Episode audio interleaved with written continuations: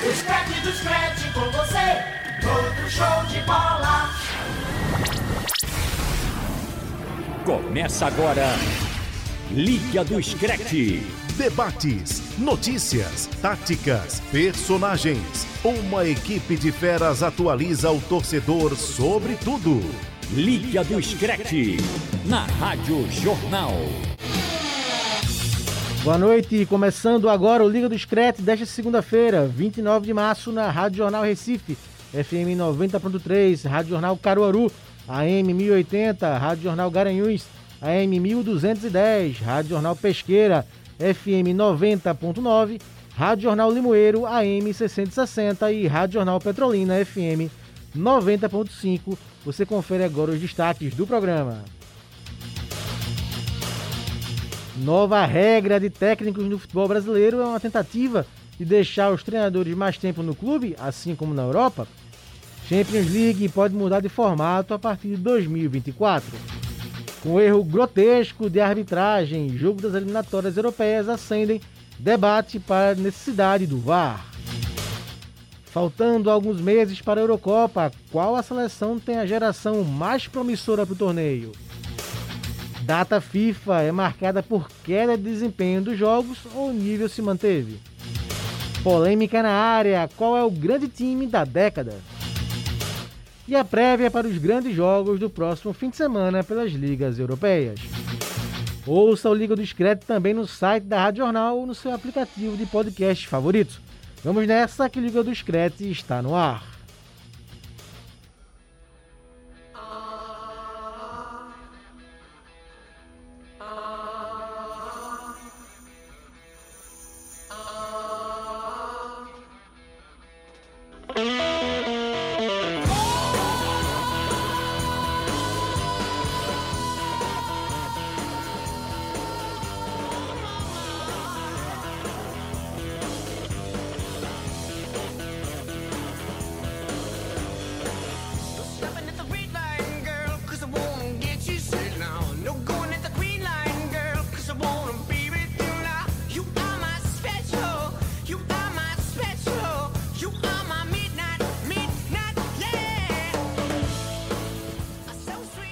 Tá aí, sonzinho legal, maneira da hora. Greta Van Fleet, sugestão do nosso Sandro Garrido. Highway Tune, música aí, banda não conhecia, não conhecia a música e gostei. Gostei, viu, Sandro? Tá aprovado aí. No começo lembrou um pouquinho Led Zeppelin, né? Robert Plant. Então, legal, som bacana aí, Greta Van Fleet. No final do programa a gente escuta na íntegra essa sugestão hoje do nosso Liga do Scratch. Tudo bom, Pedro? Tudo certo, Marcos Leandro, Frank, um abraço para os nossos companheiros que estão aqui na bancada que você ainda vai apresentar. E vamos lá, porque tem muito assunto para a gente debater sobre esse futebol internacional. Tá aí Pedro Alves, falar primeiro com ele, que volta ao programa depois de duas semanas no DM. Chinelinho, chinelinho. Robert Sarmento. Que é isso, rapaz? Robert Sarmento, bom tê-lo de volta, amigo. Obrigado, companheiro. Um abraço para você, um abraço para todo mundo do Liga do Scratch, para quem está ligado da Rádio Jornal. Gostaria de dizer que essa música combina muito com a sua foto matando a bola no peito. No novo programa que vem aí da Rádio Jornal, blog do Torcedor no Ar. Eu imaginei a TV JC, vou falar com nossa amiga Larissa Alves, para fazer uma sequência de fotos, colocar essa música e publicar na TV JC. Ficou, combinou direitinho. O público vai gostar, o público vai gostar, tenho certeza. Grande ideia, Robert. Não tinha pensado não, viu? Mas é uma boa sugestão, tá sim. Falar com a Larissa. É, não foi fácil, viu, fazer sair aquela foto, mas ainda bem que o fotógrafo estava com paciência, mas ficou legal sim. É, já que você falou, programa que começa na próxima segunda-feira, né? Blog Torcedor no Ar, é, na Rádio Jornal, também nas redes sociais. A gente vai trazer um programa com muitos quadros, também com a participação do ouvinte e todo mundo está convidado. Segunda-feira, Blog Tostou no ar. Existe boatos que o nosso rei Falcão, o rei do futsal, ficou com inveja dessa dominada no peito que você deu na foto. Escorreu bonito a bola, né? Lucas Holanda, gostou do fim de semana de jogos, Lucas Holanda? Cardápio maravilhoso para os amantes da data FIFA aí, né, do, dos jogos de seleções. Um abraço para você, um abraço para Pedro e para Robert, que voltou depois de duas semanas um departamento médico, teve de tudo, né? Mas enfim, está de volta. Também, claro, um abraço para o ouvinte da Rádio Jornal e também para quem está ligado no, no podcast. Veja, é, como vou dar um spoiler aqui, né? Todo mundo sabe que eu sou mais entusiasta das ligas europeias, né? Mas você mesmo disse que os jogos do final de semana lhe agradaram.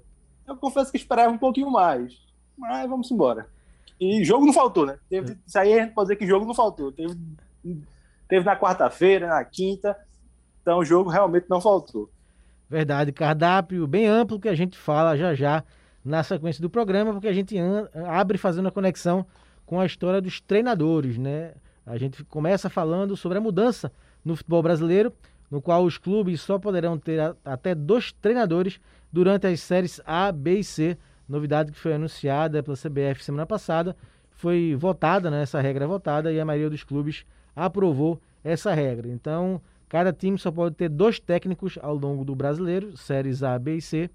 Então, se tiver outra mudança, vai continuar o campeonato com o interino no cargo. Na Itália, existe a regra de que o treinador demitido não pode mais trabalhar em qualquer clube do campeonato italiano durante a temporada, o que diminui as demissões. O caminho para o futebol brasileiro realmente é esse? E existem contextos parecidos para tentar fazer esse paralelo com o futebol europeu nas demissões dos treinadores, Lucas Holanda? Olha, veja só, eu confesso que inicialmente eu gostei da ideia, mas depois, lendo algumas coisas e ouvindo algumas opiniões, eu, inclusive a de vocês no, na Cara do Gol, que é outro podcast aqui da Rádio Jornal, eu confesso que não me agradou muito, não, essa, essa nova regra por aqui. Explico. Primeiro, porque acho que é muito importante a gente deixar muito claro que os contextos do futebol europeu com o futebol brasileiro são completamente diferentes.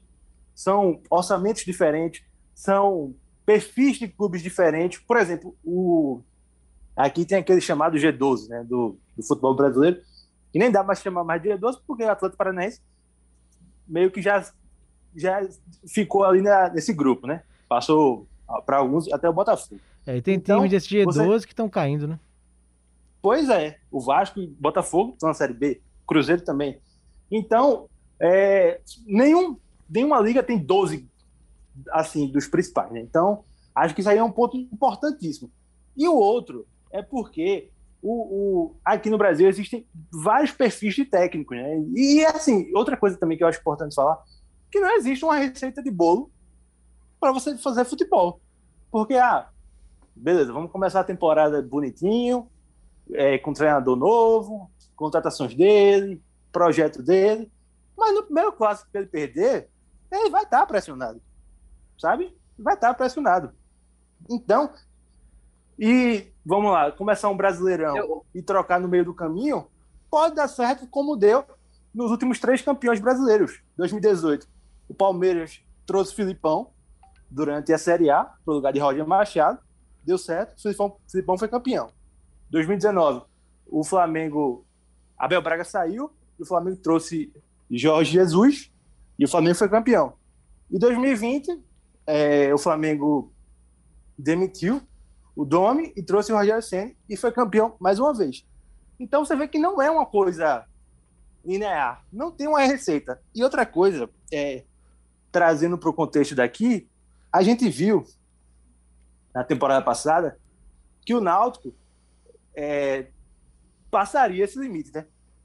Mas é muito importante falar porque se o Náutico não traz o Hélio dos Anjos, possivelmente o Náutico não teria permanecido na Série B. Então, Isso é um ponto. É... Exatamente. Pois é. Porque Sabe? Você, você, não, não querendo quebrar o teu raciocínio, Luca, mas o que é o que eu penso? Eu acho que você não pode impor dessa maneira. É como, por exemplo, o Campeonato Carioca, que a gente está trazendo para o contexto nacional para ver se é, se é uma tentativa de equiparar com o futebol europeu. Mas, por exemplo, o Campeonato Carioca que te, quis impor dos clubes utilizarem os jogadores principais na competição. Isso não existe. Pois é. Pois é. Impor essas situações. Aí o que acontece? E vem, Robert? Eu, ah, pode falar. É, só trazendo esse exemplo do Náutico aqui, porque é uma coisa que a gente acompanhou de perto, né? O, o Náutico começou a temporada 2020 com o Dalpozo, que tinha sido campeão e tinha conquistado o acesso, né? Então, basicamente, era uma unanimidade para começar a temporada. Mas você era difícil, no começo da temporada, apontar quem não queria que Dalpozo permanecesse. Durante a temporada, a relação estremeceu e aí Dalpozo foi demitido. E quem o Náutico trouxe? Gilson Kleiner. que era um nome também unânime. Acesso, campeão pela Série B, mas Kleina não deu certo. Pois é, e Kleina não deu certo. E, e, e, e aí o Náutico precisava de um técnico para tentar fugir da Série C. E aí trouxe Hélio, que uhum. salvou e manteve o Náutico na Série B. Então, eu acho que é muito importante esse contexto, sabe? Acho que, ó, lógico, ah, pode diminuir as demissões? Pode. Mas eu acho que também vai muito além de, do contexto de cada time. O que acontece no futebol europeu? A gente, lógico, a, a gama de informações, a maioria das informações que a gente consegue obter o grande público são das grandes equipes, né, das principais equipes do, do futebol internacional, das principais ligas, é, consequentemente. Mas nos clubes menores, nos clubes intermediários que estão ali no meio da tabela e principalmente brigando na zona de rebaixamento, ocorrem muitas demissões também. Não é, é da mesma forma, na, no, no, tão equiparado como, como o futebol brasileiro. E a cada, sei lá, três, quatro, cinco derrotas já demite o treinador mas o, os clubes menores que estão em, em, posições baixas nas tabelas dos campeonatos nacionais na Europa também demitem clubes. é uma coisa que acaba sendo comum no futebol. Ah, é, o que eu penso. Oi. Rapidinho, e sim, eu, eu fiz a pesquisa rápida também e só encontrei algo parecido na Itália, como o Lucas colocou aqui no nosso roteiro. É, na Espanha também não pois tem é. não essa questão, né? Não, na Espanha não. Na não, tem não. Eu só encontrei na Itália mesmo semelhante essa questão de um Sim. técnico ser demitido não pode ir para outro time no, durante o ano, né? Durante a temporada. O que, o, o que eles têm na Europa é uma cultura de dar chance ao trabalho, de permanecer no trabalho, de permanecer com o treinador e pelo menos por uma temporada, por uma temporada completa, isso nos clubes grandes. E acho, que, que, e é acho seguinte, que as ambições, Robert, pra... as ambições dos intermediários são menores do que a daqui. Como o Lucas falou, pois é, 12 pois é. times. É. Tá, tem Bem, 12 não. times, mas os 12 não vão brigar pelo título brasileiro.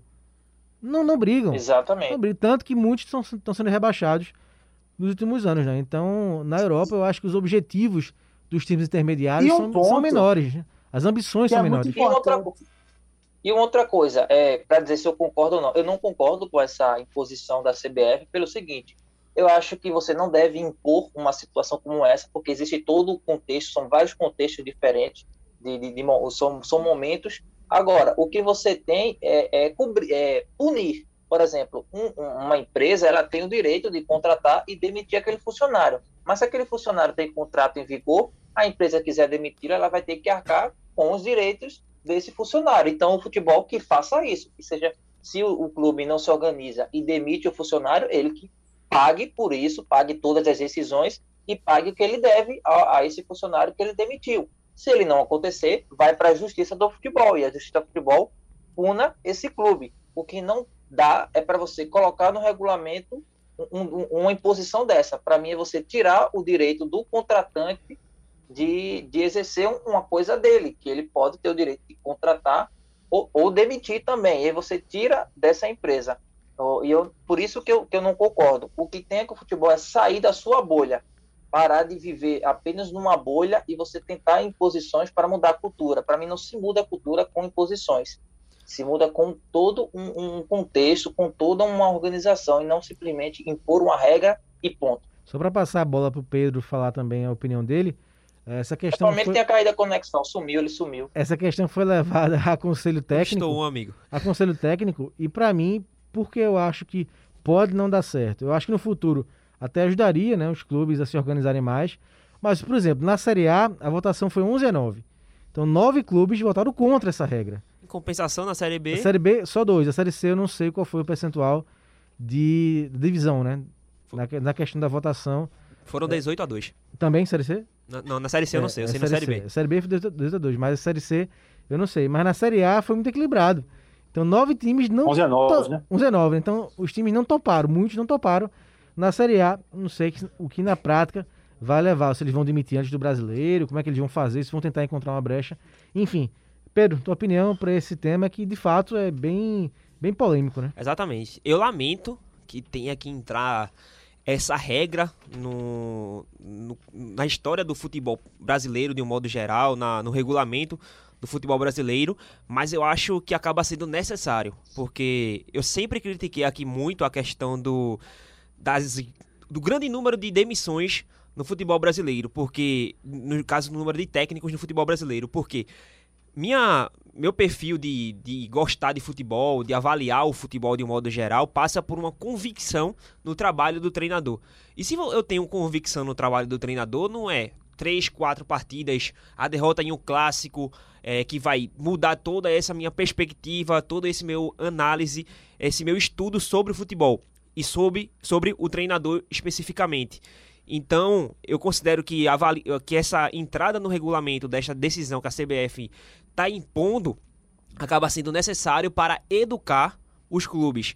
E essa educação vai refletir tanto no aspecto do futebol, que eu analiso que agora vão ter menos aventureiros dentro dos clubes de futebol, porque querendo ou não, você vai ter que ter um índice de assertividade muito maior. Critério, né? Exatamente, mais critério, você vai ter que ter mais índice, é, o índice de acerto tem que ser muito maior, porque você, como o Lucas citou, o caso do Náutico, por exemplo, começou com o Dalpozo, que era um treinador que eu confiava no trabalho do Náutico, mas não tinha encaixado naquela Série B, naquela temporada em que ele foi demitido, demitido que foi o início da temporada passada. Foi para o Gilson Kleina, que ele che chegou com um, um índice de aceitação bem grande, mas assim, ele não conseguiu encaixar. Então, a filosofia do trabalho do Gilson Kleina não estava encaixando com o Náutico. Então, teria que ter haver um estudo maior para poder entender a filosofia do trabalho e encaixar ele com o perfil do elenco, coisa que não aconteceu entre Então, Gilson Kleina Então, e mas, Náutico. mas- então, mas é o contexto, entende? Porque, assim, você pode apostar num treinador e ele não dá certo. Por exemplo, na minha cabeça, quando o Palmeiras é, tirou o Roger Machado e trouxe o Filipão, como o Lucas bem lembrou aí, na minha cabeça, em nenhum momento o Filipão iria dar certo no Palmeiras, porque ele vinha de trabalhos fracassados há anos e nunca tinha dado certo em competições de mata-mata.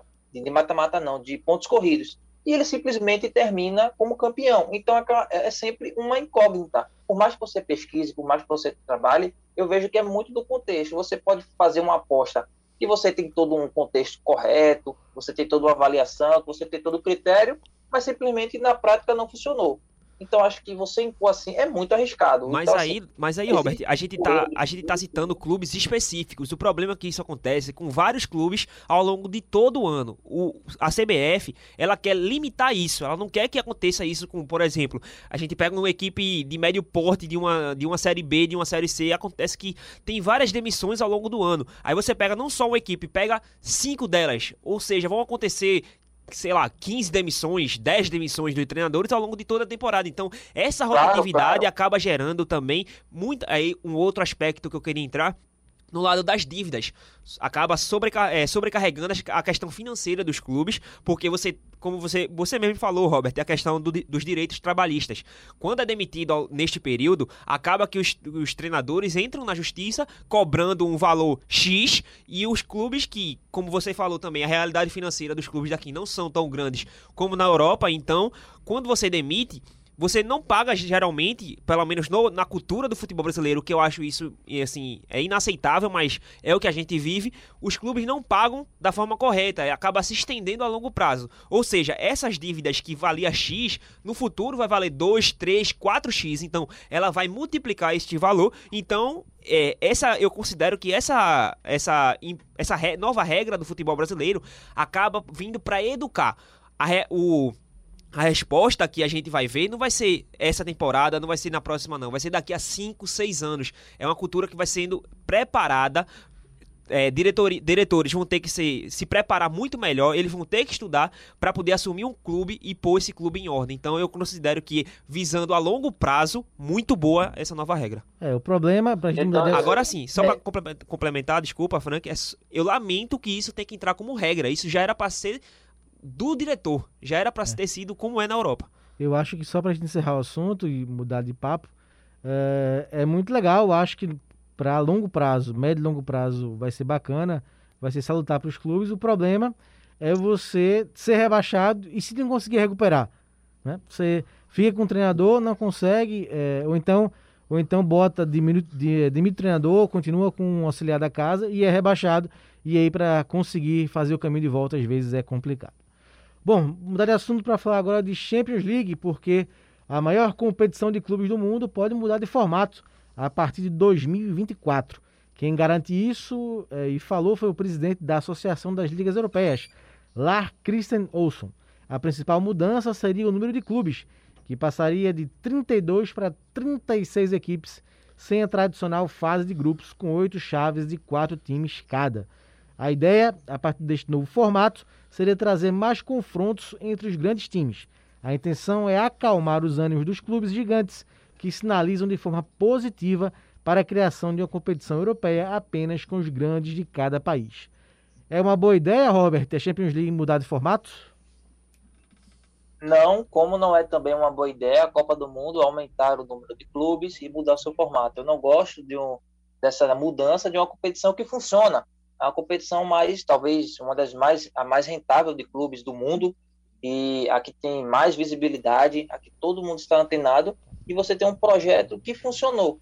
Você tem um formato, você tem um, uma ideia que funciona desde a sua fase é, pré-eliminatória, né? pré-Champions, pré, que é a fase antes do, do, do, formato de grupos. Aí você vai mudar todo esse contexto para arriscar numa, numa nova função, numa nova edição, no novo esquema, só para favorecer alguns é, filiados e os outros. Ok, você, você precisa dos maiores clubes na maior é, competição do, do futebol europeu, mas você também precisa atender os demais afiliados. Você não pode contar só com os gigantes como seus afiliados. Você tem os clubes menores que sonham participar dessa Liga dos Campeões. E aí você cria um formato para beneficiar uns e tirar a história de outros e, tem, e evitar que outros clubes façam a história, eu já não gosto, para mim, isso já é uma visão é, que é antiética, eu já não gosto desse, desse, desse modelo por conta disso. E, e, a, e a outra questão é como eu iniciei o comentário, você mudar um formato que está dando certo. A Liga dos Campeões, você sabe de ponta a, ao final como ela funciona, como é, é o esquema de, de jogo dela.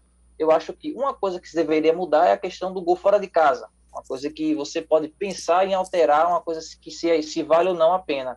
Mas você tirar um formato que já é consolidado, que já é certo, para mim é um risco muito grande e, na minha visão, de uma forma antiética, porque você vai favorecer os principais clubes da Europa e esquece os outros filiados. Pedro, quem defende essa mudança diz que os clubes teriam mais jogos, né? Passaria a ter 10 jogos, pelo menos, garantido por temporada. Você vê isso como um forte argumento de defesa, aumentar a quantidade mínima de jogos por equipe? Esse é uma análise que eu acho importante, porque eu já acho que vai prejudicar ainda mais a questão do calendário.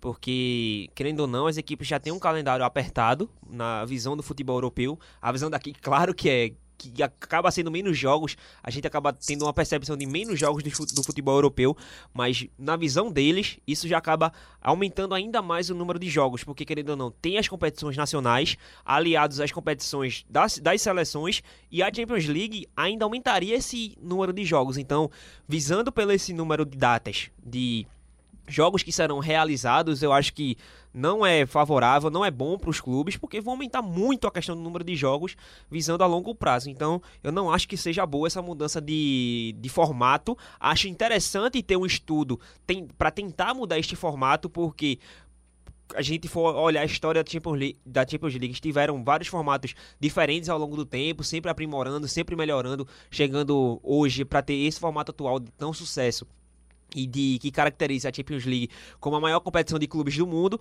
mas assim, é, eu acho interessante ter esse estudo para mudar, mas no momento não acho que seja o ideal não, principalmente com esse aumento no número de datas, porque acaba afetando bastante o, o, é, o, o como é que se diz, o calendário do, do futebol europeu. Ô Lucas, mas claro que um novo contrato, né, a partir de 2024, 2025, se mudasse o formato, mudaria também as cotas, né? Imagine que os clubes, os mais poderosos, também estão de olho nessa questão, né? 200%. É justamente essa questão financeira que é o maior o maior empecilho, né? Porque não o maior, o maior empecilho para a UEFA tentar criar esse novo formato, né? Porque os clubes, feito você falou, já sinalizaram algumas vezes é, Liverpool, Manchester United, sobretudo capitania futebol inglês, é, dessa criação dessa nova liga, né? Que eu acho uma bobagem enorme. Acho uma coisa muito elitista. Sou totalmente contra. Acho que a Champions League já está consolidada. A gente vê várias histórias legais na, na Champions, até mesmo dos clubes grandes que já estão acostumados, principalmente deles, né? vários, vários jogos marcantes deles, mas também dos clubes menores, né? A gente viu um Lyon chegando longe na Champions League, é, um, um, um, RB Leipzig. Então, eu, eu acho que, que é uma bobagem mudar por questões financeiras. Eu acho que, claro que a gente sabe que pesa, né? O futebol não, não tá alheio a isso. O, o meu ponto, feito o Robert disse, eu acho que seria legal, urgente até, na verdade, essa questão do gol fora de casa. Acho que não dá mais. E, sobretudo, a prorrogação. Eu vou citar o exemplo do Liverpool Atlético ano passado, porque acho que realmente ficou. E da Juventus esse ano também, né? Porque você tá.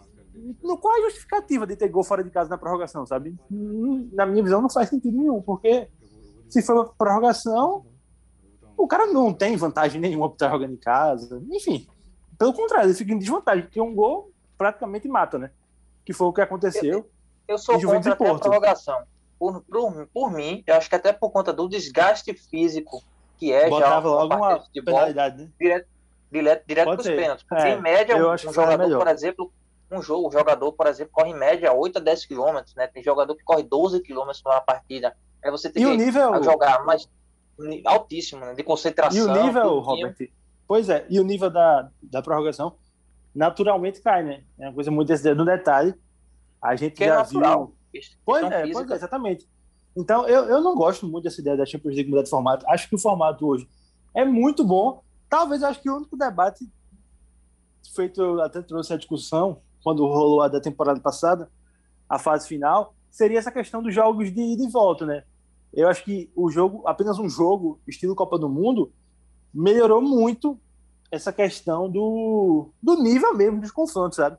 Mas claro que também tem a questão da torcida. É, mas afinal, mas afinal para mim esse formato comprometeu a final, Lucas. Esperava muito mais na final entre PSG e Bayern. Sim, sim, não, é, isso é verdade. Isso aí também é uma tônica que a gente vê basicamente todas as finais, né? É, Quando é, é jogo único. Bom, tema sem dúvida polêmico, porque mexe aí com a principal competição de clubes do mundo, a nossa querida Champions League. Nossa Liga do Scred faz a primeira pausa desta segunda. Logo mais gente volta com muito mais de futebol europeu, dando uma passada nos jogos das eliminatórias europeias para a Copa do Catar. Liga do Scred volta já. De volta com o nosso Liga do Scred desta segunda, para falar mais agora de jogos, dos jogos das eliminatórias europeias para a Copa do Mundo do Catar. Estou aqui com o Pedro Alves, Robert Samento, Robert Samento e com o nosso querido Lucas Holanda. Falar um pouquinho do jogo de Portugal, né? Portugal estreou vencendo a Azerbaijão por 1 a 0 e na segunda rodada ficou no empate por 2 a 2 com a Sérvia num jogo para lá de polêmico, porque Cristiano Ronaldo, ele mesmo, o ídolo do Alexandre Costa, marcou o gol que seria da vitória portuguesa no último minuto do jogo. No entanto, a arbitragem não estava usando os óculos do Lucas e não confirmou o tento, alegando que a bola não havia entrado. Porém, nos replays, fica claro que o gol realmente foi muito legal. Ficou claro? Alguém tem alguma dúvida se o gol entrou ou não? Entrou muito e não foi pouco, não. Meu amigo, quem ficou com dúvida, eu vou emprestar um óculos. Porque... Só dúvida não, né? O, o, zagueiro que, que cortou a bola da, da série. Ah, o zagueiro disse que não tinha entrado, foi verdade. Não foi, não, não foi gol. Ele disse que a bola não entrou. O Cristiano Ronaldo tá, tá com raiva. É, Mentiroso. O, o, técnico de Portugal, né, o Fernando Santos, disse depois que o próprio juiz pediu desculpas, né? Porque o árbitro alegou que ia ver, ia assistir o lance na televisão e se é, realmente a bola tivesse entrado, ele pediria desculpas e segundo o técnico de Portugal, ele pediu desculpas sim, reconhecendo o erro, que foi realmente claro, né, clamoroso, e aí esse lance levantou a polêmica da necessidade do VAR em um jogo tão importante, né, um jogo que vale vaga nas eliminatórias para que vale vaga na Copa do Mundo de, 2000, de 2022 no Catar. Então dá para ter futebol em alto nível sem o VAR e sem o chip na bola, porque poderia ter também, né, esse chip na bola que acusa no relógio do árbitro se a bola entrou ou não. Não tinha nenhuma coisa, nem tinha outra. E aí Portugal foi prejudicado e ficou no empate com a Sérvia. Exatamente. Eu acho que assim, é, você não ter o VAR já é um erro. Porque você tá, não, tá, não é amistoso. É um, não é pré-eliminatórias para uma Eurocopa. São as eliminatórias de fato e de direito para a Copa do Mundo esse erro com Portugal pode fazer com que a equipe fique fora de uma Copa do Mundo. Olha como isso é, é algo grande, é um erro grosseiro, como aconteceu é, para as eliminatórias da Copa de 2010. que a Irlanda estava se classificando para a Copa do Mundo. O Henry meteu a mão na bola, fez uma assistência com a mão. A França fez 3 a 2 e garantiu vaga no Mundial de 2010. A famosa mãozinha do Henry. Todo... Exatamente. Olha como isso muda o contexto. Então, assim, já é um erro você não ter o VAR, mas eu acho que é, digamos assim, para passar pano, é, popularmente falando, acho que você consegue fazer futebol, obviamente, sem VAR, porque você fez assim há décadas. Mas é, o chip na bola, eu acho que para mim é inaceitável. Você não pode, de forma nenhuma, você não ter uma competição da UEFA, da eliminatória da Copa do Mundo, você não ter o chip na bola. Porque aí você é deixar muito a arbitragem na margem do erro. Uma coisa é você jogar sem o VAR, que é porque ele não vai ser um recurso utilizado a todo momento, ele vai ser para lances pontuais, tem lá na regra quais são os tipos, quais são os tipos de lances, mas o chip na bola é fundamental, já foi comprovado em edições de Copa do Mundo, já foi definido, tudo bem, no século passado, mas final de Copa do Mundo já foi decidida por conta disso, mas a época que não tinha um recurso tecnológico para isso. Só que em 2010 nós tivemos um recente exemplo da Inglaterra ser prejudicada também por esse tipo de lance. Aí você chega em 2021 e você não tem minimamente uma bola com chip que você limita ainda mais a margem de erro, eu acho que para mim isso é um absurdo e a UEFA tem que repensar isso. Ela está pensando em coisas desnecessárias, como mudar a Liga dos Campeões, mas algo básico hoje do futebol, que você tem recursos para isso, ela está deixando de lado. Para quem não viu o lance, né, o Cristiano tocou na saída do goleiro, a bola foi mansamente a caminho do gol, ultrapassou a linha, o zagueiro deu um carrinho e nem o bandeirinha, nem o quarto árbitro, nem o juiz, nenhum deles viu que a bola entrou. E o Cristiano se revoltou, né, retirou a braçadeira, de capitão, jogou no chão, é, praticamente abandonou o jogo, né? E nas redes sociais depois criou muita polêmica, dizendo que uma nação sofre. Tem aqui a mensagem dele. Momentos. Ele publicou no Instagram pessoal dele, né, após a partida: Ser capitão da seleção de Portugal é um dos maiores orgulhos e privilégios da minha vida. Dou e darei sempre tudo pelo meu país. Isso não vai mudar nunca, mas há momentos difíceis de lidar, principalmente quando sentimos que esta que está uma nação inteira a ser prejudicada. Levantar a cabeça e encarar já o próximo desafio. Força Portugal. Exagerou, Lucas? Olha, eu eu acho que ele exagerou. Mas também eu não sou muito de julgar a emoção de cada um, né? É porque Ô, eu Lucas, deixa você... eu te ajudar. Ele ajudou, ele assim, ele exagerou, mas assim, é uma ajuda até certo ponto a, a se manifestar contra a decisão de não ter o VAR, que é uma tecnologia que está aceita no futebol de um modo geral, né? Sim, total. E, e eu acho assim que existem duas interpretações. O ah, o, o, o Cristiano Ronaldo desrespeitou o, país dele, tirando a abraçadeira, sabe? Ficou muito revoltado.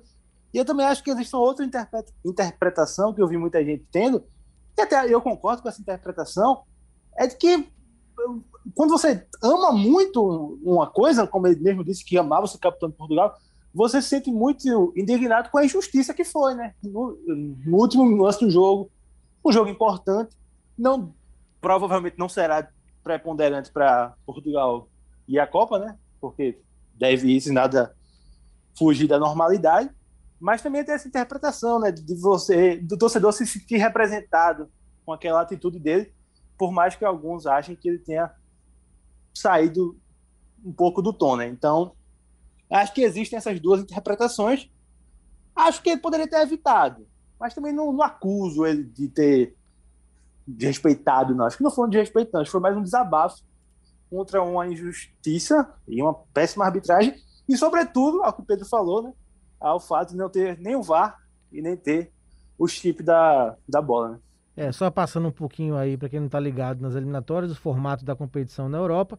São 10 grupos, apenas o primeiro colocado de cada grupo vai diretamente para a Copa e os segundos colocados disputam a repescagem, que costuma ser disputadíssima e grandes seleções vêm ficando fora porque a competitividade na Europa só aumenta, né, com mais países disputando a competição a cada ano de Copa do Mundo. Portugal e Sérvia lideram o grupo A, né? Ambos têm quatro pontos.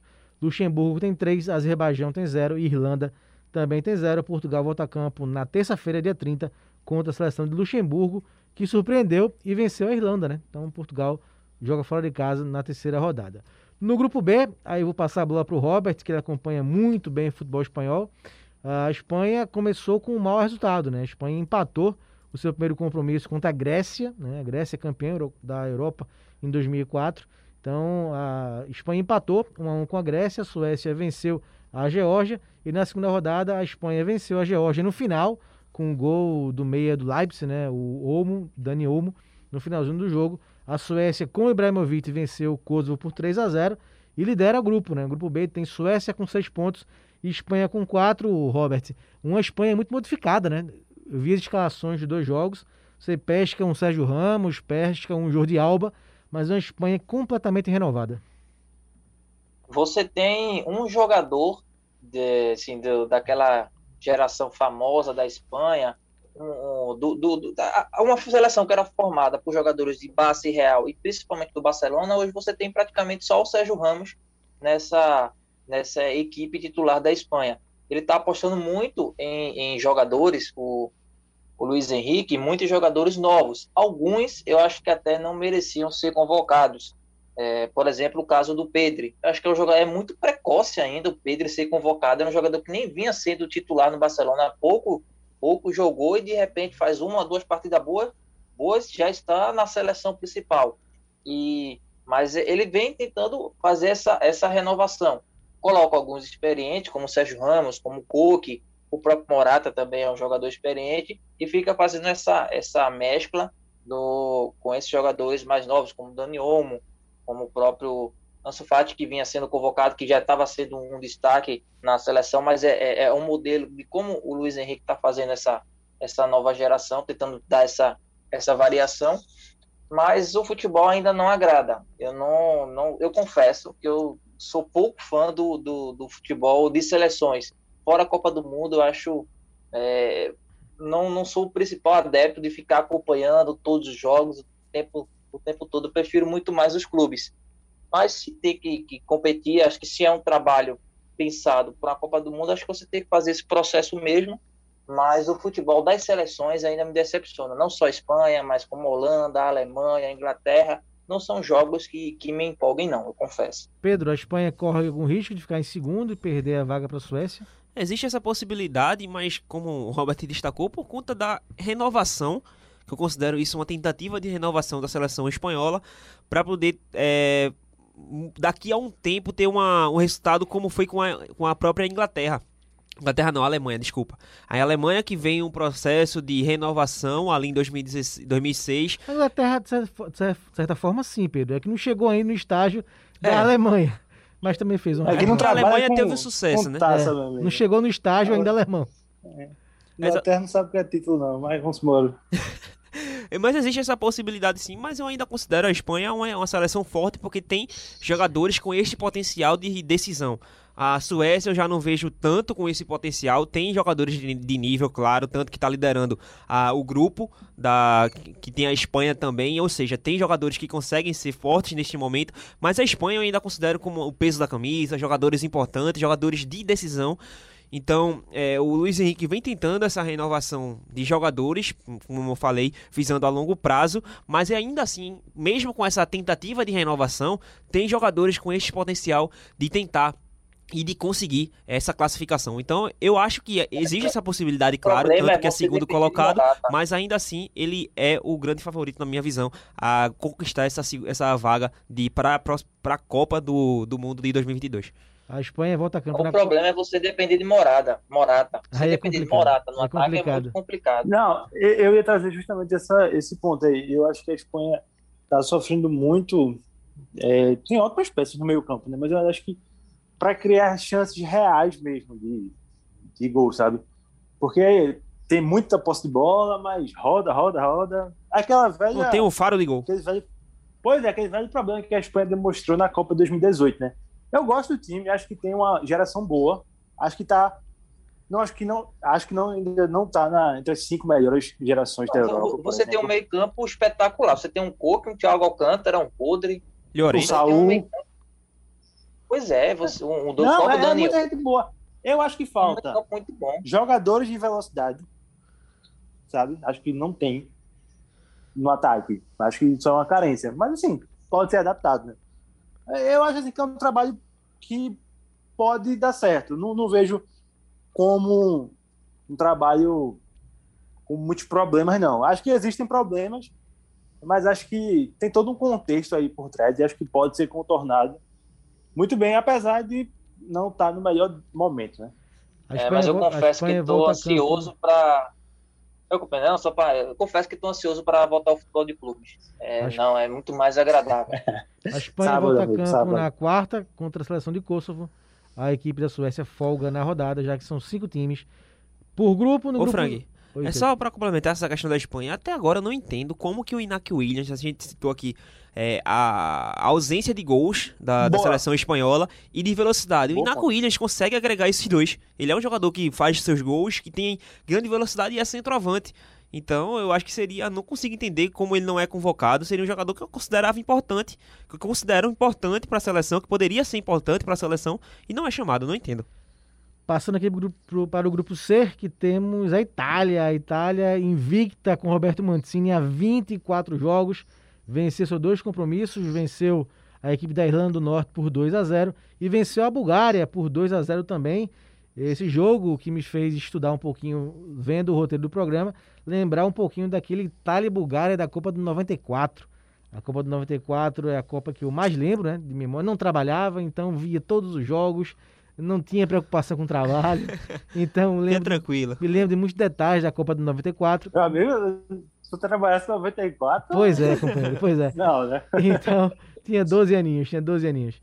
Então, a Itália venceu a Bulgária na ocasião por 2 a 1 dois gols do Roberto Baggio e um do Stoichkov para a Bulgária, uma das semifinais da Copa de 94, na outra o Brasil venceu a Suécia, né? E a final foi Brasil e Itália. O Brasil foi campeão nos pênaltis, mas o jogo o Baggio só não fez chover de novo, né? Fez cinco gols na Copa e é, fez dois gols, mas sofreu o estiramento, estiramento que fez ele se arrastar na final contra o Brasil, culminando com a perda do pênalti. Mas a Itália, Lucas, Itália, ninguém para a Itália, hein? 24 jogos de vencibilidade. O Roberto Mancini promoveu uma grande reformulação, que o Pedrinho falou em relação à Alemanha e à Espanha, e a Itália um momento imparável, hein? A Itália do Mancini, quem diria a Itália que não foi para a última Copa. Pois é, né? E, e tá aí uma seleção que eu torço muito para conseguir se reerguer e voltar aos seus melhores dias esportivamente, né? Porque a Itália, vamos lá, vamos. Itália foi eliminada na fase de grupos 2010. Verdade. Se eu não estou enganado. Aí foi para a final da Euro 2012, perdeu para a Espanha, uma goleada da Espanha, né? acho que 4 0, acho. 2014 caiu de forma vexatória também na fase de grupos da Copa. 2016 também, não, não lembro se foi para Euro, ou, acho que não foi bem na Euro também. 2018 nem para a Copa foi, e agora está nesse processo aí de tentar ressurgir, né? Eu, eu acho o time da Itália bom, acho o time da Itália bem interessante. Tem o, o Insigne, o Belotti, o Chiesa. O ataque ali. O Chiesa também da Juventus, boa. É, é o trio titular, né, inclusive. Então, eu, eu acho que esse trabalho da Itália, a longo prazo, pode, pode voltar. Não, vou dizer que vai, vai ser campeã da Euro. Ou vai ser campeã Quem sabe? do mundo. Quem sabe? Não, pois é. Eu acho que não é o favorito. Não, tô... e a Itália gosta, né? A Itália em 2006 se classificou. É, mas eu chamo a atenção, Lucas. Eu chamo, a gente já falou nisso aqui. Essa Itália é uma Itália diferente, uma Itália que prima pelo Sim. ataque. É e, Itália... e, é muito reflexo do que o campeonato italiano virou. É. Existe um, um mito que, que, o campeonato italiano era defensivo e tal, mas não é. É um campeonato de muitos gols, mas muitos gols mesmo. O Mancini aboliu, aboliu os três zagueiros, né? E sim, prova Exato. nesses dois jogos, quatro gols, nenhum tomado. A Itália, a promissora Itália. Avançando aqui. Tá conseguindo ir bem, né? É. Tanto defensivamente como ofensivamente. A principal rival da Itália no grupo C é a Suíça, né? A Suíça também venceu os dois jogos, venceu a Bulgária por 3 a 1 e venceu a Lituânia por 1 a 0. A terceira rodada marca Lituânia e Itália.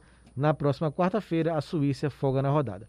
No grupo D, Robert, a França é, começou mais ou menos, na né? atual campeã mundial. A França empatou com a Ucrânia 1 a 1 e no segundo jogo venceu o Cazaquistão. O que eu ia chamar a atenção, Robert, para a gente também avançar aqui para os outros grupos, é que a França, o Deschamps, poupou nove jogadores para esse segundo jogo contra o Cazaquistão. E olha o time: Lohri, Zuma, Lenglet, Digne, Pogba, Rabiot entrou no lugar dele, Nhombele, Sissoko, Lemar, Griezmann, é, Marcial, Mbappé, e o Coman. É muita opção que tem a França, hein? É a melhor, para mim, a melhor geração do futebol mundial, junto com a geração belga. Não tem essa história de geração de, de videogame, não. E eu acho que tem muita variação de champs. E ele chegou na Copa do Mundo, por exemplo, sem ser um dos favoritos. Foi crescendo ao longo da competição e manteve esse trabalho. Ele não tem os mesmos jogadores, por exemplo, no mesmo nível. Um Griezmann da vida é o grande exemplo, o Pogba também não estão nos mesmos níveis de 2018, mas ainda assim são jogadores fundamentais para a seleção do Deschamps e você enfrentar Azerbaijão e você poupar jogadores, mas ter um nível desse, mostra que ele ainda assim tem uma seleção muito forte e pode ser comparada com com a própria Bélgica, com a Alemanha e, e fica nesse nesse e a própria acho que a própria Inglaterra também que tem uma geração é, as principais gerações do, do futebol mundial no momento. E, e aí ele está encaminhando pegou um grupo fácil e aí ele está fazendo o papel dele. Apesar do, do, do, tropeço que era o grupo o, o, principal adversário dele que é a Ucrânia o, o adversário mais forte do grupo mas aí depois ele, eu acho que, que ele engrena, não, não vai ter dificuldades para avançar, para conseguir a vaga, não. É, a França tem quatro pontos, Finlândia e Ucrânia dois pontos, Bósnia um ponto e o Cazaquistão zero ponto. Na próxima quarta-feira tem Bósnia e França, também um jogo que promete ser um pouco mais duro para a seleção francesa. Pedro, indo eu. para o grupo E, nós temos a República Tcheca e a Bélgica com quatro pontos. Até certo ponto, uma surpresa, né? Já os dois se enfrentaram no sábado isso. e a República Tcheca empatou com a Bélgica em 1 a 1 Por isso, ambos têm quatro pontos. Temos ô, ainda ô, Bielorrússia. Ô, Marcos.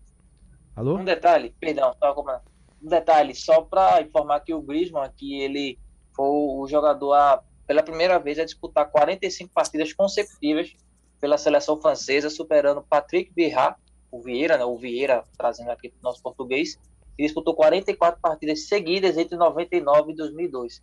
Então o Griezmann, apesar da, da má fase dele, ele veio até fazendo alguns gols e assistências no Barça, mas não, não está no mesmo nível da época de Atlético, ainda assim é um jogador fundamental para a seleção francesa e disputou aí 45 partidas consecutivas o primeiro jogador a atingir essa marca e bater esse recorde. Marca importante, sem dúvida alguma.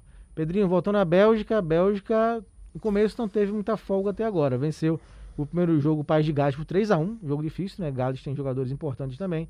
E, mas a grande surpresa até agora é a República Tcheca, né? A República Tcheca meteu 6 a 2 na Estônia no primeiro jogo e agora conseguiu empatar com a Bélgica Alguma chance você vê da Bélgica ficar em segundo ou não? Acho que não, acho que, porque assim, se você for pegar a, convocação da Bélgica, você vê alguns jogadores ausentes, como o Witzel, o Hazard, que do Real Madrid também por de várias lesões, o irmão do Hazard também é, ficou fora, o Carrasco, enfim, são jogadores que eu considero importante para a equipe belga, mas ficaram fora da, dessa convocação recentemente para a disputa dessa, primeiro, desses primeiros jogos da Euro. Então, esse empate contra a República Tcheca acaba sendo um pouco assustador, vamos dizer assim, porque, querendo ou não, deixa a equipe da Bélgica fora da primeira colocação, é, mas eu pensando atrás, a longo prazo.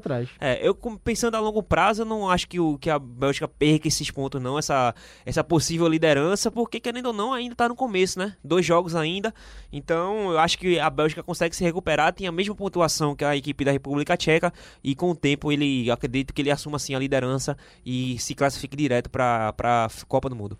Avançando para o grupo F, temos a Dinamarca com 6 pontos, a Áustria com 4 e a Escócia com 2. São os principais concorrentes aí no grupo F. No G, uma surpresa, né? A Holanda levou de 4 a 2 da Turquia no jogo inicial. A Holanda que também viveu uma reformulação. E esse grupo tem a Noruega, do Haaland também. Então esse grupo promete ser mais equilibrado. A Turquia tem 6 pontos, assim como o Montenegro. Holanda e Noruega, 3 pontos. Letônia e Gibraltar, Gibraltar ainda não pontuaram.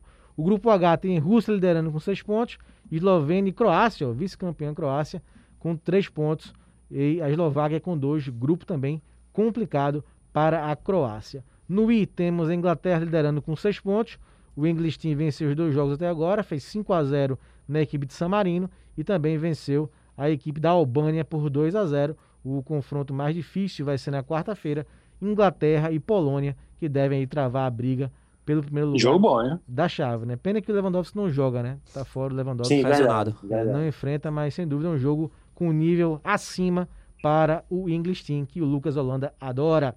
Fechando o grupo J, Alemanha e Armênia, seis pontos. Macedônia e Romênia com três. Islândia e Liechtenstein com zero ponto. Aí a, a Alemanha volta a campo na quarta-feira contra a Macedônia. A Alemanha não deve ter grandes problemas para chegar à Copa do Mundo. A Alemanha de Kroos, que muitos jornais estão noticiando que deve ser a última competição que o jogador deve ter com a seleção. E, inclusive, ele deve se aposentar da seleção alemã.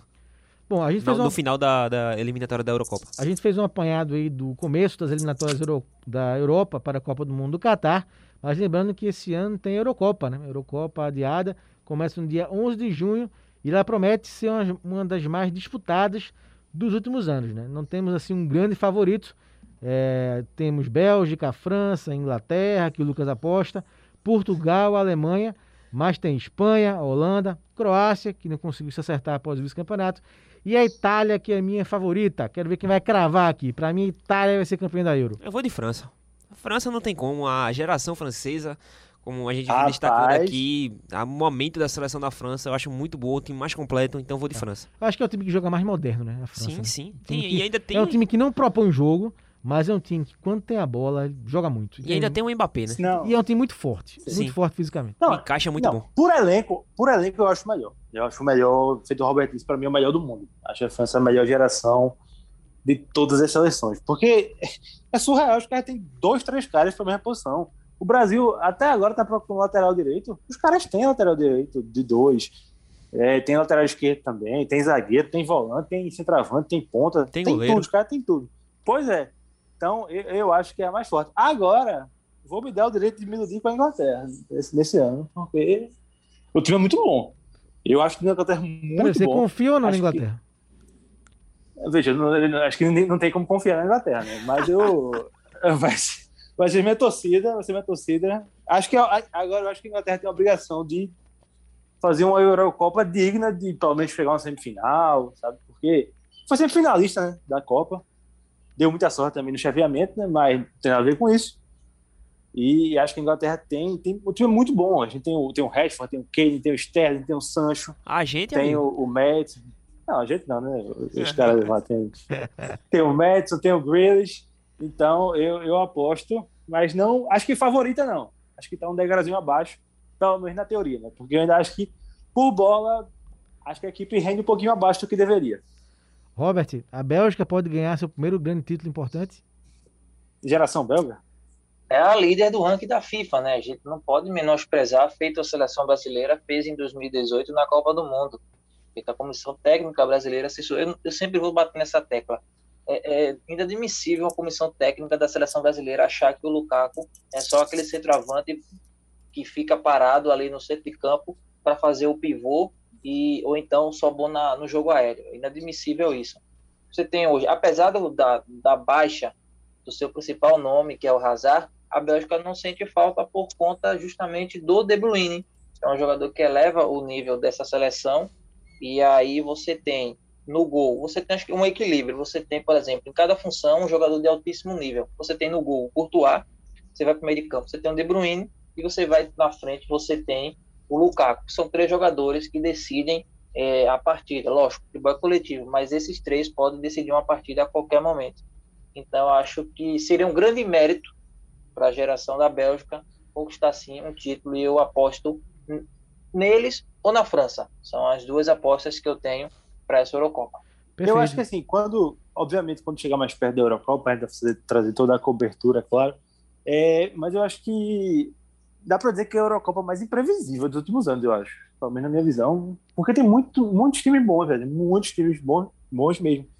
E assim, não bons só no papel, mas assim, vivendo um bom momento mesmo, sabe? Alguns em, em reconstrução, como a Itália, a, a própria Holanda também.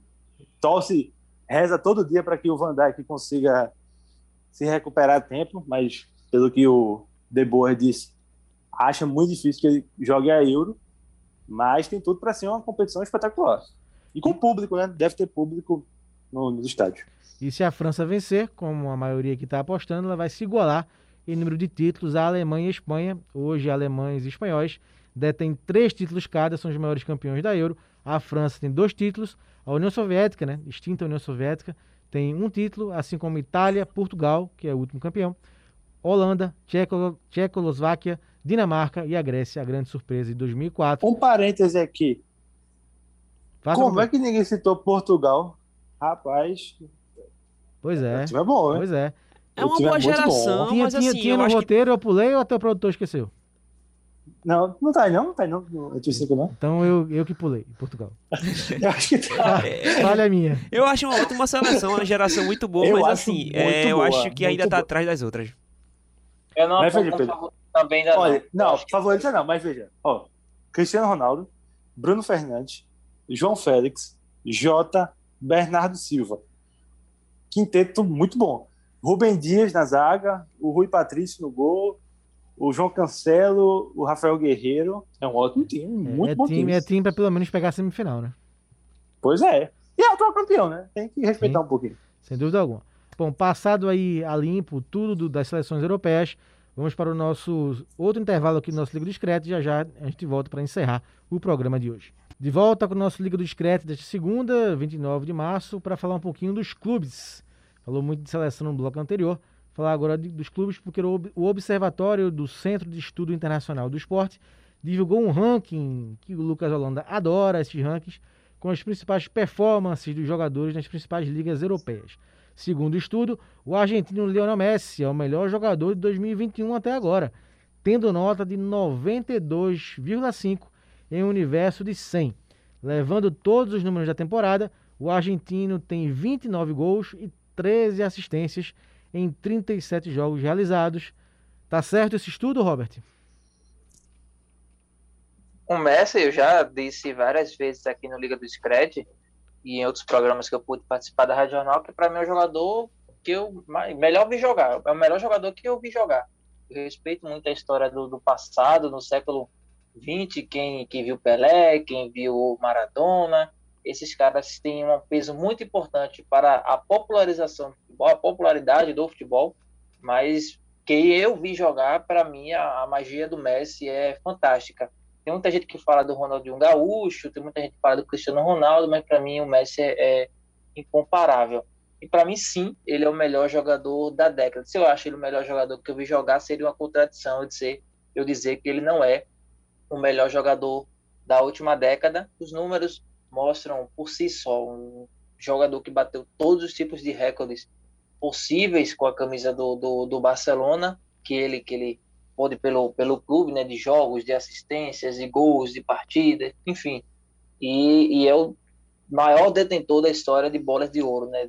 Seis, seis títulos como melhor jogador do mundo, para mim não há e construir conseguidos nesta nesta última década. Então acho que não há não há como discordar disso não, pelo menos na minha visão. Ô Pedro, quem está em segundo atrás de Messi é Lewandowski, o polonês, que registrou uma nota de 89,5, enquanto Cristiano Ronaldo é o quinto, com 89,3. Em terceiro e quarto estão, atenção, Jorginho e Rubem Dias, que registram nota de no- 89,5 e 89,4, respectivamente. Os critérios são rigor, recuperação, tomada de decisão, distribuição, criação de chance e chute. Jorginho, Pedro? Esses últimos aí, como você falou, realmente não encaixa muito com o Georgiano, mas vale destacar e lembrar também que é 2021. Então, 2021 o que é que marca? Jorginho É, tá nessa lista porque o Chelsea, querendo ou não, é, cresceu muito é. de agora E ele virou Tuchel. titular, né? É, exatamente. E ele cresceu agora junto com o Tuchel. Pode ver que bate na mesma, mesma época, 2021, de, abri de janeiro até agora, o final de março. Então, eu entendo essa, essa análise desse, desse portal é, e, concordo também com o Messi liderando, porque, querendo ou não, a temporada 2021, a temporada não, o ano de 2021 até agora que o Messi faz, pra mim é muito boa, muito longe do que eu tava vendo e prevendo que o, o Messi poderia ter feito quando iniciou a temporada, é, ano passado ainda, porque a gente viu o Messi iniciando um pouco desmotivado por conta de todo aquele imbróglio que envolveu a questão com, com a diretoria, de possível saída ou não do Barcelona, e ele iniciou com uma marcha lenta, a gente via que ele tava meio que sem vontade, meio que sem vontade de, de jogar, sem aquela magia que o Messi demonstrava ter, e quando virou o ano, ele conseguiu, pelo menos o Coman aparentemente conseguiu o encaixe da equipe. Hoje é o segundo colocado da La Liga, então junto com isso, aliado a tudo isso, teve o crescimento do Messi, que pelo, pelo menos vem demonstrando estar um pouco mais à vontade. Então, eu concordo, acho correta a decisão, porque o Messi vem demonstrando mesmo ter aquele futebol antigo que ele vinha demonstrando e ele está liderando, eu concordo. Para passar a bola para o Lucas, citar outra, outro levantamento aqui, agora o da Federação Internacional de História e Estatística, que apontou o Barcelona como o melhor clube da última década, que começou em 2011 e foi até 2020. Apesar do Barça ter conquistado 21 títulos, com destaque para as duas Champions e seis espanhóis, a escolha gerou polêmica, já que o Real Madrid ganhou quatro edições da Champions League e três espanhóis. Foi justo, Lucas? Olha, é, eu, eu acredito que não. Eu teria ido no Real Madrid. Mas assim, acho que não é uma, uma coisa muito injusta, não, sabe? Não é uma aberração, que, mas não era para É, ser. pois é, isso. Acho que tem, tem, tem, tem, seus pontos, sabe? Sobretudo, assim, filosofia de jogo que o, que o Barcelona deixou com o Guardiola. Acho que tem todo essa, essa, esse ponto aí. Mas eu, eu vou no Real Madrid porque eu quatro Liga de Campeões numa década é um negócio que só o Real Madrid consegue, né? Só o Real Madrid consegue. É, é claro, se a, se a arbitragem se a arbitragem ajuda, todo mundo consegue, amigo. Tem quatro, calma, todas controvérsias, calma. todas calma. controvérsias. Eu, eu, eu, eu, não sou, eu não defendo o Barcelona, mas o Barcelona. Não, nenhuma foi controvérsia. Não, eu ia dizer. Eu ia dizer que o adversário da final ajudou, mas também foi em cima do Liverpool. não, é, não. Só controvérsia talvez a expulsão de Sérgio Ramos, né? Mas não, ali sem é a final. Não é a final, é a campanha, é a campanha. Ah, campanha. Até o Real Madrid ah, conquistar entendi. o título, ela sempre é controvérsia. Essas quatro entendi. conquistas dele, ela sempre foi, foram controvérsias. Seja na eu... final ou em fase antes. Mas assim, eu, só para não quebrar o teu raciocínio, é, o Barcelona, para mim, acho que não tem, tem comparativo, não, tá? Por mais que o Real Madrid possa ter ganhado, se ele ganhasse todas as edições de Champions, o, o que o Barcelona fez revolucionou o futebol. O Real Madrid em nenhum momento chegou perto disso. É, Robert, é, é um ponto interessante, mas eu ainda iria no Real Madrid, porque eu acho que o, a tal da Champions League é muito determinante para ser um diferencial mesmo, sabe? E vamos lá. Só, uma, só uma, uma estatística. O, o, o Real Madrid ganhou quatro na década. Né? O Barcelona tem cinco na história. Então, pra você ver como não é uma coisa, não é uma coisa mais fácil. Três, né? Mais três na década, praticamente, né? Porque, sei que é duas, né? Porque 2009 acho que não era, não era ainda. Não, não Mas, é. Assim, Isso. Exatamente. 2011 e 2015. 15. É, 2011 Isso. e 15. A de 11 com Guardiola, que para mim foi a, o campeão mais dominante que eu já vi em 2011. Sim. Aquela final contra o Manchester United é um negócio assustador a disparidade dos times. O, o grandioso Alex Ferguson realmente ficou assustado com o que viu, porque ele foi engolido. O time dele foi engolido pelo, em pleno Wembley. Levando o gol 2015, de cabeça né? de Messi, né? E, não, 2009. Foi ah, foi 2009. 2009 né? Ah, certo. Isso, 2009. E 2015, a do trio MSN com Messi, Neymar e Soares, né? que também arrebentou o Bayern de Munique e, e, e a própria Juventus. Mas assim, eu vejo, eu vejo muito também como mudança de, de patamar. Eu tinha falado o comentário sobre o Messi ser o melhor jogador da década e acabei antecipando um pouco aquele comentário, porque do ano, acho que para mim, acho que também não, não foge muito dele, não. Acho que 2000. A gente pegar a aqui, temporada, né, que ele era o melhor é, jogador do ano. Exatamente. Se pegar a temporada, para mim, ele não é o melhor. Mas como a gente está falando só de 2021 até o momento que a gente chegou ainda nem abril, para mim ele é sim o, o melhor jogador. Acabei antecipando um pouco esse comentário. Mas assim, eu acho que além de títulos, você tem que ver relevância do clube. O legado, na, né? é um ponto é legado e, e, e, e, também o quanto ele cresceu, sabe? Porque, por exemplo, eu, ah, você vê um, uma, uma Juventus na lista, você vê um próprio Atlético de Madrid que antes era metade de tabela, que não tinha nem na década passada não tinha ido nenhuma vez para a Liga dos Campeões, uma vez, perdão, uma ou duas vezes, e de repente tá, tipo, saiu de um patamar, passou a disputar duas finais, passou a disputar título espanhol, então você tem muito disso. O time que, por exemplo, feito um Arsenal, que aparece na lista, mas aí é contraditório, porque o Arsenal na década só fez se apequenar. Então é, é, é muito disso. Tem títulos, tem relevância, são vários critérios que você tem que juntar aí e nisso tudo, para mim, o Barcelona fica na frente. O Lucas citou essa questão do, do da ideia, de, da filosofia de jogo, a reformulação, a inovação que foi o Barcelona. É, e o 2011, ele é muito o auge, ele é a cereja do bolo, vamos dizer assim, é, do que foi é o Barcelona. É muito bom. Então, eu não considero que ali tenha sido o início dessa mudança, dessa essa inovação que foi é, do Barcelona na história do futebol. Ali foi o auge. Essa renovação já vinha desde. É a criatura formada, digamos assim. É Exatamente. O, a criatura que, formada. Tanto que o Real Madrid, em 2011, ele já tinha contratado o, guardi, o José Mourinho para poder bater de frente com essa inovação, essa novidade que era o Barcelona de Guardiola. E, não, não, mas ali de fato ali de fato não era o, o começo, não. Ali de fato foi o auge. Então, Agora, é uma coisa que virou, transformou não. o futebol. Então, exatamente. Futebol mudou, então, exatamente. É, a minha análise é justamente essa. Se a década do Barcelona se essa inovação do Barcelona começasse dentro da década, eu consideraria sim o Barcelona como realmente a grande equipe, o grande clube da década. Mas ali foi o último ano, ali foi em 2011, foi o auge que, que chegou no, do Barcelona neste período de, de, de grande, grandiosidade que foi o Barcelona com Messi e Guardiola. E depois dali, o Real Madrid que o José Mourinho que tinha sido contratado para bater de frente conseguiu minimizar essa distância, conseguiu chegar a pelo menos montar uma base que viria a ser campeão quatro vezes da Champions nos, nos, cinco anos que, que foi, de 2014 até 2018. Então, durante todo o período da década, o Real Madrid conseguiu montar uma equipe que, de forma muito competitiva, é, esse, o trio de meio campo, principalmente com o Kroos, o Casemiro e o Modric, é, eu acho que consegue chegar ali para bater de frente com, com Xavi, Iniesta, com Busquets. Então, aquele meio de campo, de um, de um modo geral, acho que consegue bater de frente com é, Kroos, Modric e Casemiro. Ou seja, conseguiu igualar na questão de desempenho. Claro que a inovação veio com o Barcelona, mas o Real Madrid conseguiu chegar naquele nível de bater de frente. E com os títulos, indo para a Champions League, que é a maior competição, acho que o Real Madrid consegue ultrapassar. Mas considerar o Barcelona como uma das principais, eu não acho que seja um absurdo, mas eu não concordo, porque eu acho que o Real Madrid conseguiu mais êxito mesmo com o Barcelona estando no seu auge. Eu acho que eu discordo muito, porque aí você olhar só para a Liga dos Campeões. Não, mas não é só a Liga, dos, Liga Campeões. dos Campeões. Não é só a Liga dos Campeões, é o desempenho de modo é geral. Não, eu discordo. Eu acho que o, Real, o desempenho do Real Madrid não deixou absolutamente nenhum legado para o futebol. Aí é muito, muito controverso. Você tem final com erro de arbitragem, você tem quarta de final, semifinal com erro de arbitragem, você tem polêmica na, na, na, última em 2018, assim, você tem coisas muito controversas que fizeram o Real Madrid ser campeão, além de um fator individual, que era um time joga para um jogador. O Barcelona, ele ganhou, teve o auge em 2011, ele não conseguiu vencer outras Ligas dos Campeões, exceto 2015, mas o legado ficou ali. Até o, o MSN, por volta de 2016, 2017, você tinha uma forma de jogar do Barcelona praticamente consolidada e com títulos em território nacional.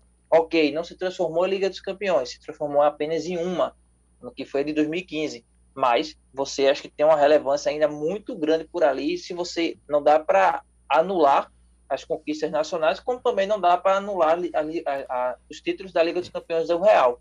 Mas eu acho que foram muito controversos. É, é porque, é porque assim, Roberto, o, o, o, o ponto é, o Barcelona ganhou o dobro de, de espanhóis do que o Real Madrid. E o Real Madrid ganhou o dobro de Champions League, né? Então, é quatro Champions League contra duas e seis espanhóis contra três.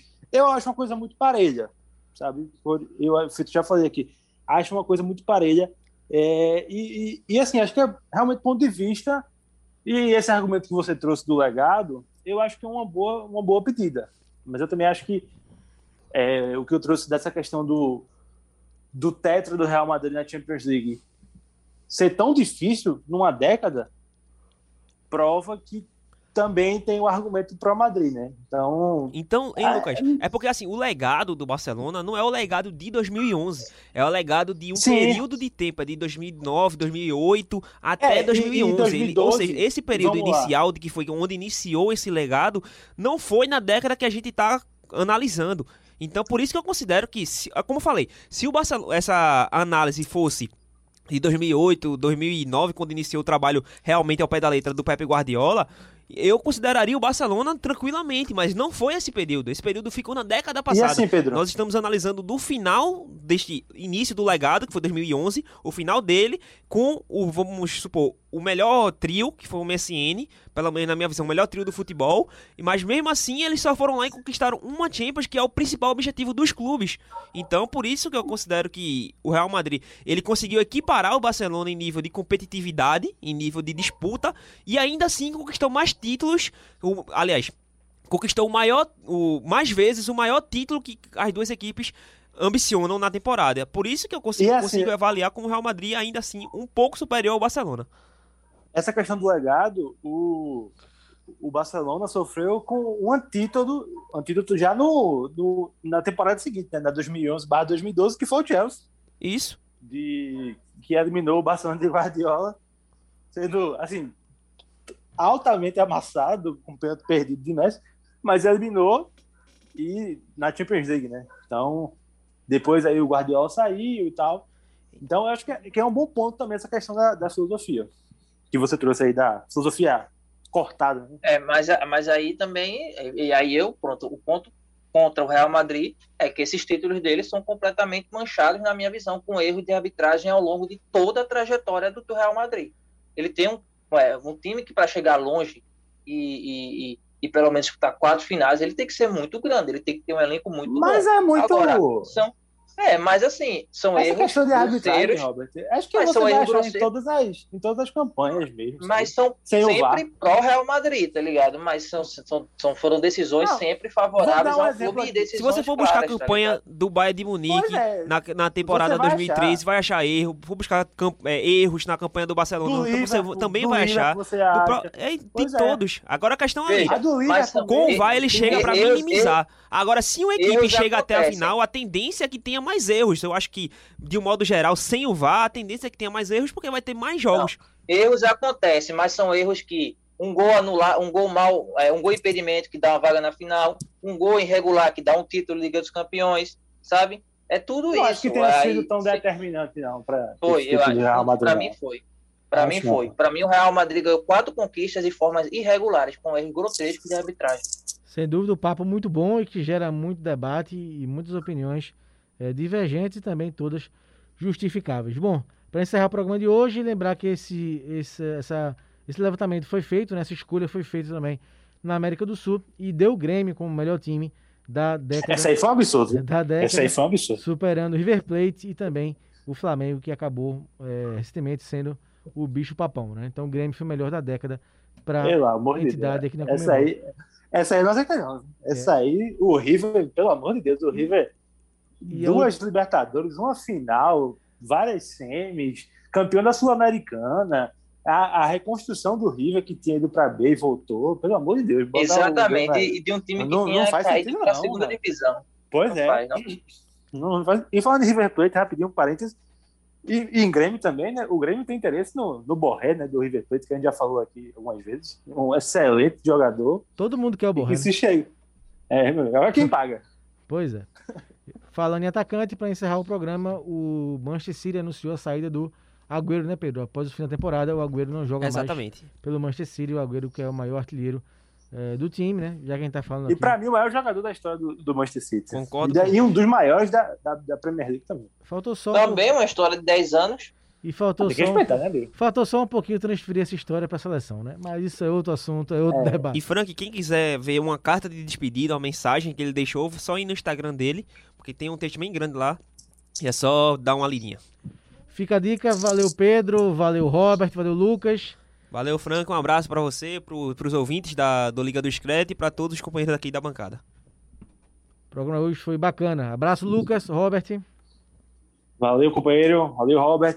Bom tê-lo aqui de volta, amigo. Espero que você não fuja semana que vem. Abraço, Pedro. Vamos embora, porque na segunda-feira que vem, meu amigo, teremos a prévia da Champions League. Então, já marque aí na sua agenda o ouvinte, porque próxima segunda-feira o programa tá imperdível, meu amigo. São, são grandes jogos. Vamos em frente, vamos embora. Se as demandas são as demandas. Ô, ô Robert, pedem que Pedro. Pedro pediu para perguntar uma coisa aqui. se o Atlético vai jogar, vai não, amigo. mas Foi, o Real também. Ah, É, mas o bem. Real também Tá passou vendo, com erro de tá vendo que a arbitragem turma joga novo, a bomba né? em cima de mim, velho? É, de novo. Então, assim, então, assim de- de- de- jogue, jogue sem expulsar o jogador do Atalanta de forma errônea, de forma errada, que aí você Só vamos ver. De novo, Ainda erro de vai chorar com a arbitragem no final do programa, amigo. Mas, mas é erros e erros favoráveis sempre Amigo, a time. Atalanta foi Quando não- melhor com um homem a menos do que com os 12, com os 11 completos no, no jogo de É volta. verdade. Então, então vamos o seguinte: quando não tem erro de arbitragem, quem é o líder do Campeonato Espanhol? Só aí fica a pergunta no ar, todo mundo sabe a tabela. Isso é porque não tem nem Messi jogando bem a temporada toda, nem Cristiano Ronaldo. Com essa trairagem e essa resposta no final do programa, a gente encerra o nosso Liga do Discreto de hoje. Valeu, Pedro, Lucas, Robert. E a gente encerra o programa ouvindo Greta Van Fleet, sugestão do nosso Sandro Garrido.